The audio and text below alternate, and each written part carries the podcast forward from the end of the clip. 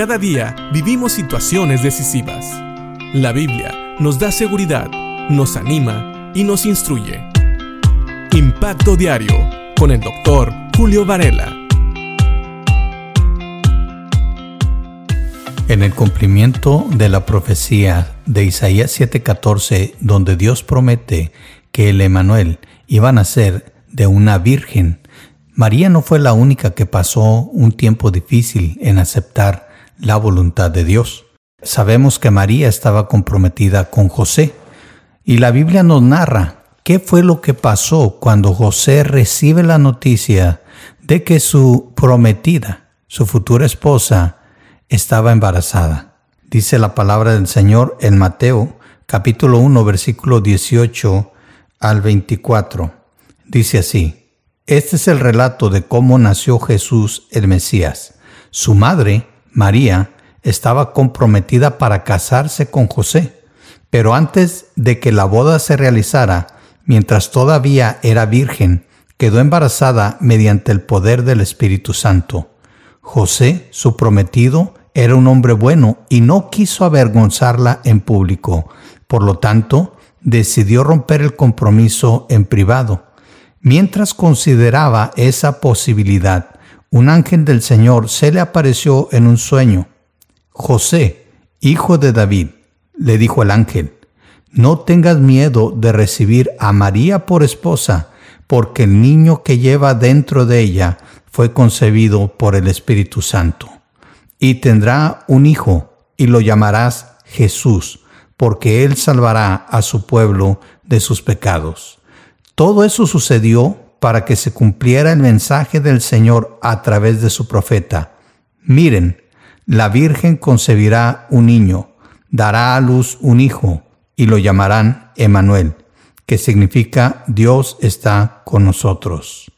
Cuando José despertó, hizo como el ángel del Señor le había ordenado y recibió a María por esposa, pero no tuvo relaciones sexuales con ella hasta que nació su hijo, y José le puso por nombre Jesús.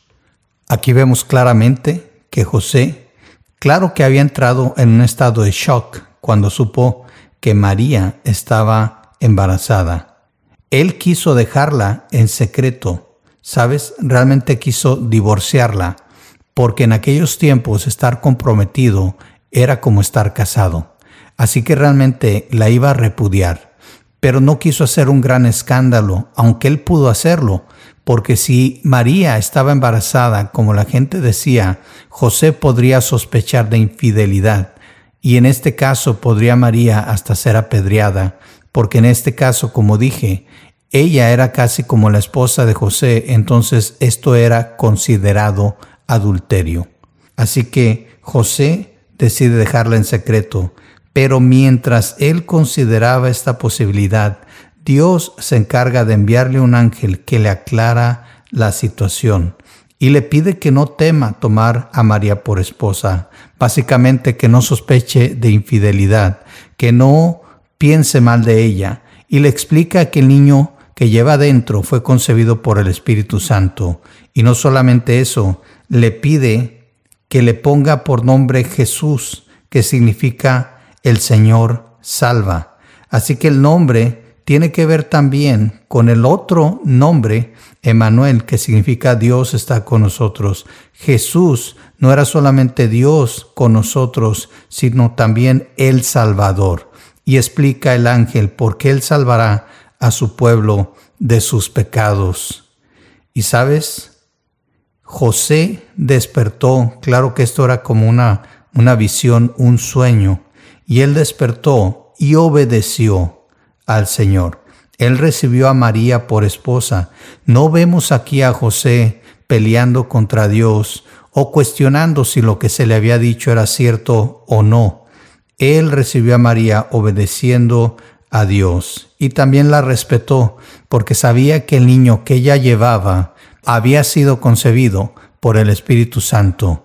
Así que no tomó a María por mujer, sino hasta después de que nació Jesús. Así que aquí tenemos dos ejemplos de obediencia en los cuales vemos la fidelidad de Dios, pero también al hombre usado por Dios para cumplir su voluntad. María y José tuvieron un tiempo difícil aceptando la voluntad de Dios.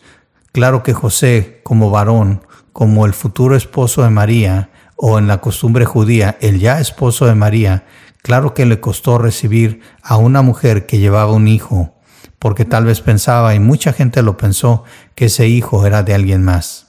Pero una vez que José oyó al ángel, él le creyó a Dios e hizo conforme a la voluntad de Dios. ¿Te fijas? La primera Navidad no fue algo fácil. ¿Por qué? Porque envolvía la obediencia de María, envolvía la obediencia de José, envolvía circunstancias no muy agradables y gente hablando por aquí y por allá. Pero gracias a Dios que primeramente dio la provisión de nuestro Señor Jesucristo, gracias a la segunda persona de la Trinidad Jesús que fue obediente a Dios hasta la muerte. Y gracias a María y José, que fueron obedientes, Jesús vino a este mundo. Y por eso, en estos días, ya estamos a punto de celebrar, un día más cerca de celebrar el nacimiento de Jesús, el Salvador del mundo, del Emanuel, Dios con nosotros. Gracias a Dios por esto. Piénsalo y agradecele a Dios y que tengas feliz Navidad.